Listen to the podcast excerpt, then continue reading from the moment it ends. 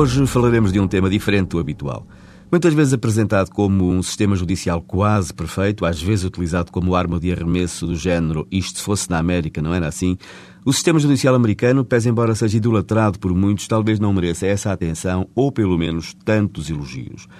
A imagem algo romântica do recurso aos jurados que temos no nosso imaginário cinéfilo e televisivo não resiste à verificação da realidade dada pelos próprios americanos, nomeadamente nas universidades. De facto, para além de terem um sistema caro e complicado, os seus próprios intervenientes, polícias, advogados, procuradores e juízes, têm-lhe um respeito muito limitado, tentando mesmo a todo o custo evitar julgamentos. Sim, porque lá podem chegar a acordo mesmo nos processos penais. Isto porque consideram que o julgamento é uma verdadeira lotaria. Por lá, mais do que procurar apurar a verdade num julgamento, o relevante é o ganhar, seja do lado do procurador, seja do lado do advogado, sendo que o respeito pela forma e pelas formalidades é levado a um extremo que faria corar o mais incauto cidadão nacional se conhecesse as anulações por vícios de forma absolutamente inócuos em casos de elevada violência, como violações e homicídios que por lá ocorrem.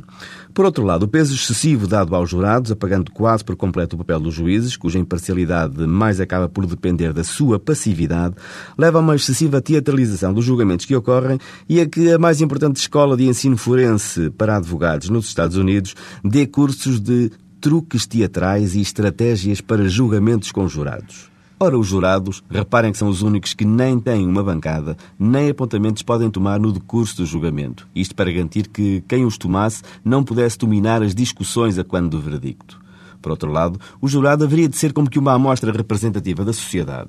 Mas se antigamente eles saíam da classe alta, sem minorias nem mulheres, hoje em dia os cidadãos que exercem funções de certa responsabilidade, engenheiros, executivos, comerciantes, estudantes, professores, sei lá, fogem como podem a estas responsabilidades.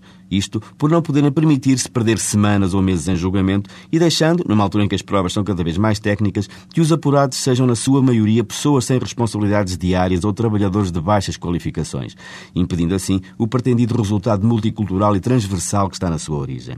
É preciso, pois, sentido crítico quando desdenhamos do mal que temos e elogiamos o por vezes pior que os outros têm. Mas voltaremos a este tema porque muito do que por lá existe poderia também aqui ser transposto com bons resultados.